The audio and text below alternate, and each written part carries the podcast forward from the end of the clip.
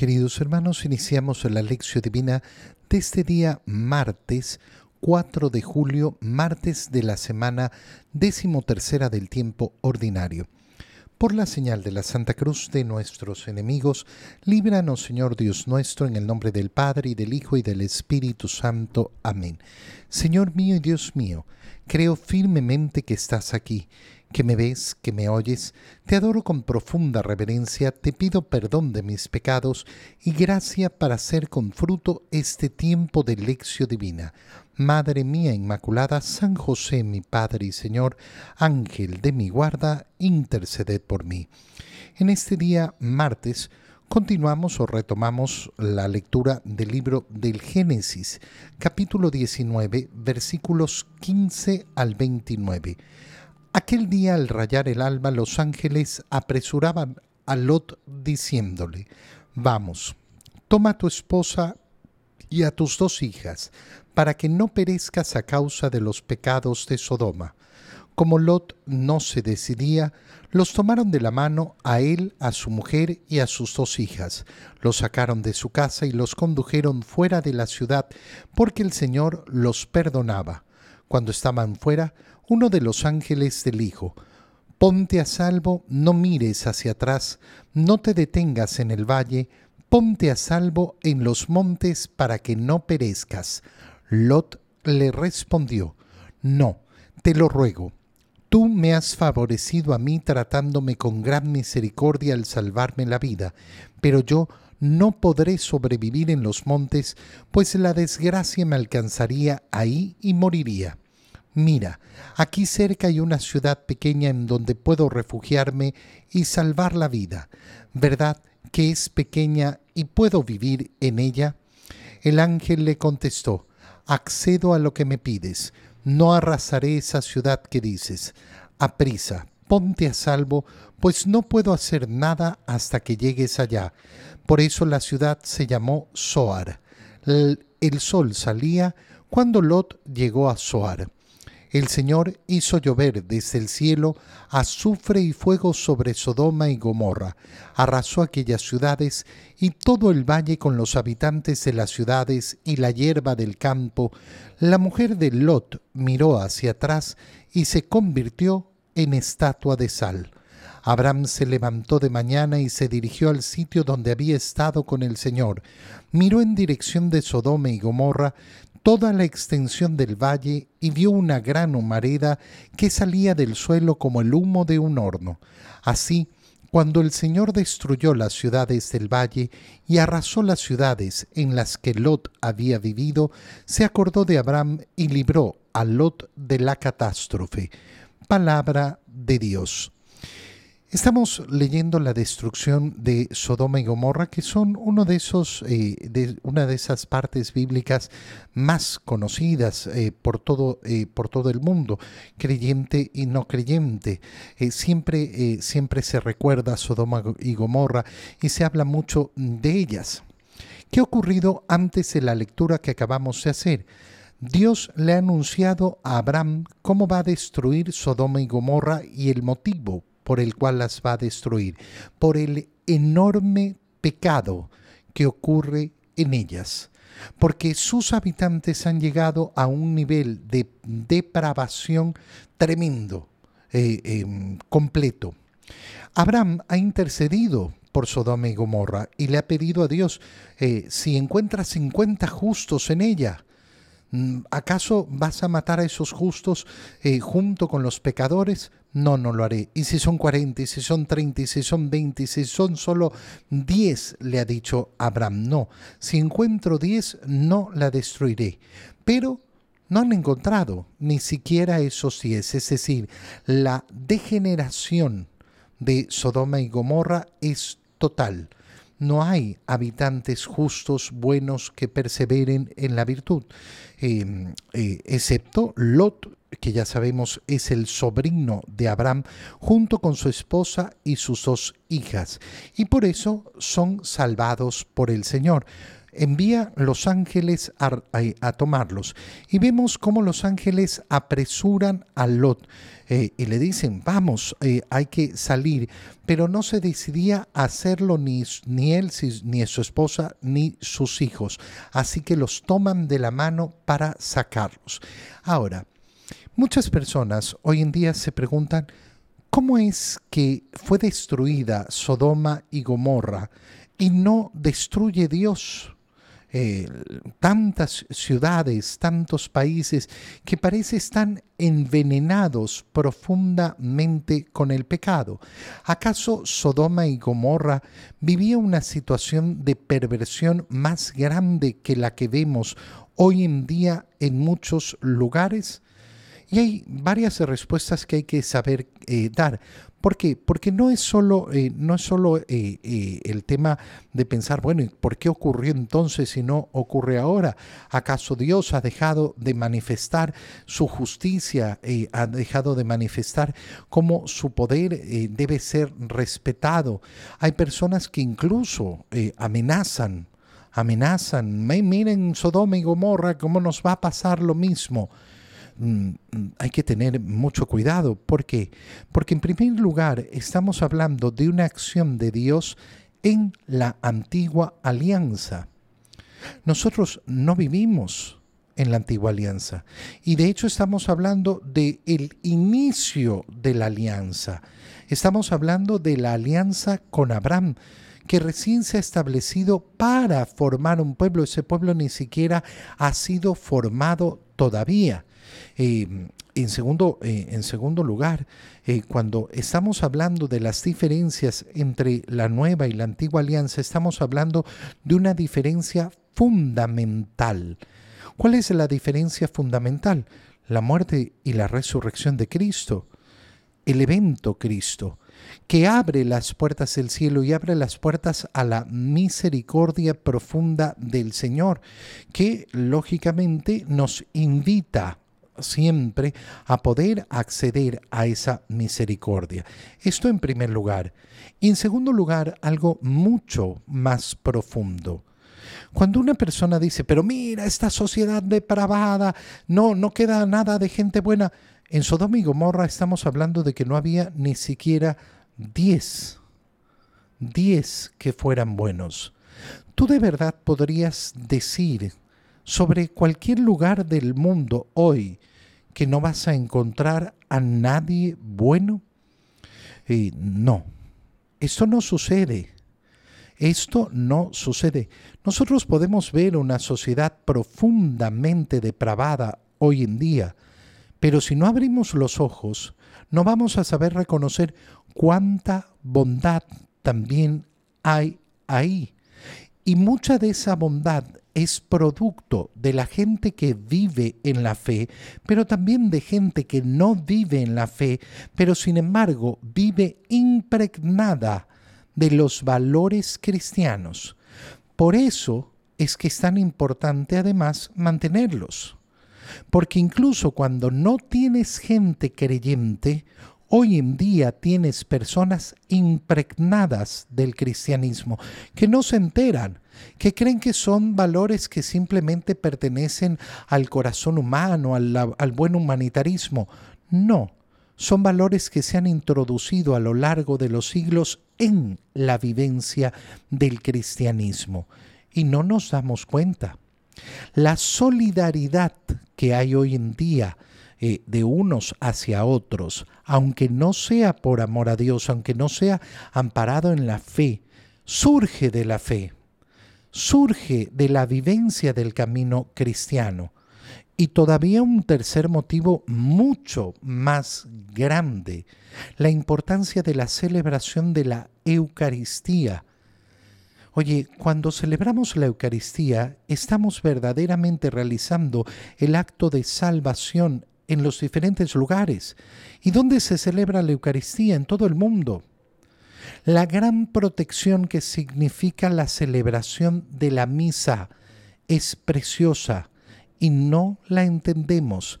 No entendemos la grandeza de lo que significa celebrar la Santa Misa, la eh, fuerza, la protección, la inmensidad de lo que es cada celebración eucarística.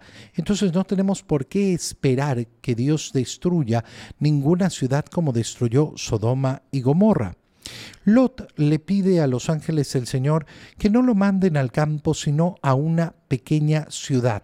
Y efectivamente lo hacen. Pero eh, eh, cuando Lot ya está llegando, comienza la destrucción de la ciudad. ¿Y qué ocurre? La esposa de Lot mira hacia, eh, hacia, hacia atrás y se convierte en estatua de sal. Esto es un, elemento, un elemento muy, muy simbólico y muy potente. ¿Por qué? Porque se le había ordenado no mirar hacia atrás. No mirar hacia atrás va a ser también uno de los elementos que nos va a dar nuestro Señor para el discipulado. El que toma el arado y mira para atrás no sirve no sirve. El estar viendo hacia atrás como si atrás estuviera mi destino, como si hacia atrás en el pasado estuviera mi felicidad, sin poder desapegarme de lo que queda atrás. No. El corazón del cristiano mira hacia adelante. Abraham se levantó y vio lo que había ocurrido eh, en Sodoma. Ese día se destruyó, pero Dios salvó, eh, eh, salvó a Lot. ¿Por qué? Porque se acordó de Abraham, es decir, en honor de, lo, de la intercesión que había hecho Abraham por él. En el Evangelio, leemos el Evangelio de San Mateo, capítulo 8, versículos 23 al 27. En aquel tiempo Jesús subió a una barca junto con sus discípulos. De pronto se levantó en el mar una tempestad tan fuerte que las olas cubrían la barca, pero él estaba dormido. Los discípulos lo despertaron diciéndole, Señor, sálvanos que perecemos. Él les respondió, ¿por qué tienen miedo, hombres de poca fe? Entonces se levantó, dio una orden terminante a los vientos y al mar, y sobrevino una gran calma. Y aquellos hombres maravillados decían, ¿quién es este? ¿A quién hasta los vientos y el mar obedecen? Palabra del Señor. Esta escena que nos presenta el Evangelio es una escena que va a continuar después con lo que va a ocurrir al llegar al otro lado de, eh, la orilla. Eh, y va a ser muy importante, no lo hemos leído todavía, pero va a ser importantísimo tenerlo en cuenta para mirar hacia adelante lo que va a ocurrir. Nos dice que Jesús sube una barca y eh, con sus discípulos comienza a dirigirse al otro lado de la orilla, pero de pronto se levantó en el mar una tempestad de la nada y tan fuerte que las olas cubrían la barca. Varios elementos que tenemos que observar aquí. El primero, y el más hermoso y más grande del Evangelio que acabamos de leer. Este Evangelio nos muestra a Jesucristo, verdadero Dios y verdadero hombre, y nos lo muestra de una manera preciosa. ¿Por qué? Porque nos muestra la humanidad de Jesús. El verbo de Dios se ha hecho verdaderamente hombre. Jesús sube a la barca y se acuesta a dormir. ¿Por qué? Porque está cansado. ¿Y por qué está cansado? Porque ha tenido un día tremendo porque no ha parado, porque no ha parado de trabajar, porque lleva días y días de predicación, de sanación, de estar con unos, de estar con otros, de ir a un lugar, de ir al otro. Tiene un momento para descansar y lo aprovecha. ¿Quién hace esto? Cualquier hombre. Y de hecho, en medio de la tormenta, Jesús sigue durmiendo, lo cual nos muestra cuán profundo era su agotamiento. Se nos muestra entonces la humanidad de Jesús, pero a la vez lo vemos levantándose y diciéndole, ordenándole eh, a la, al viento, al mar, que se detengan, que se callen. Y vemos la calma que sobreviene. ¿Quién puede hacer eso? Solo Dios. Y entonces en esta escena vemos por qué profesamos nuestra fe en Jesucristo, verdadero Dios y verdadero hombre. Segundo elemento que podemos contemplar, ¿qué tipo de tormenta es esta? Primero que es una tormenta que ha aparecido de la nada. Recuerda que los discípulos en, una gran parte son hombres de mar, hombres acostumbrados a las inclemencias del tiempo y estar en las barcas en momentos difíciles. Saben prever, oye, viene una tormenta, no será el momento de zarpar. Pero han zarpado porque no veían absolutamente ningún problema. Esta tormenta se ha formado entonces de la nada. Esto va a ser muy importante para lo que va a venir a continuación en el Evangelio, porque vemos que se trata de una tormenta tremenda, que no tiene orígenes naturales tanto que estos hombres recios, acostumbrados a enfrentarse tantas veces a los peligros del mar, se mueren de miedo. Se mueren de miedo. Piensan que se van a morir. Vemos efectivamente entonces una, eh, una tormenta que ha surgido de la nada y que tiene una fuerza tan grande que llena de temor a estos hombres. Eh, vemos una acción efectivamente sobrenatural. Jesús sigue dormido y los discípulos lo despiertan diciéndole, Señor, sálvanos, que perecemos. Mira cómo se une esto con la primera lectura de la destrucción de Sodoma y Gomorra y la salvación que ha recibido Lot y su familia por la intercesión de Abraham. Eh, como Dios ha favorecido efectivamente a ese sobrino de Abraham. Y qué bonita es la expresión, sálvanos, sálvanos Señor, ¿Qué puede hacer el Señor delante de una tormenta? Y sin embargo los discípulos manifiestan su fe. Tú, tú nos puedes salvar. Qué precioso es cuando efectivamente nos damos cuenta que muchas veces nos vamos a enfrentar a tantas situaciones en las cuales no vamos a encontrar una solución por nuestras propias vías y tenemos que confiar verdaderamente confiar en el Señor. Sálvanos que perecemos. Qué importante es esa oración constante. ¿Por qué tienen miedo hombres de poca fe? Esta es la respuesta que les da el Señor.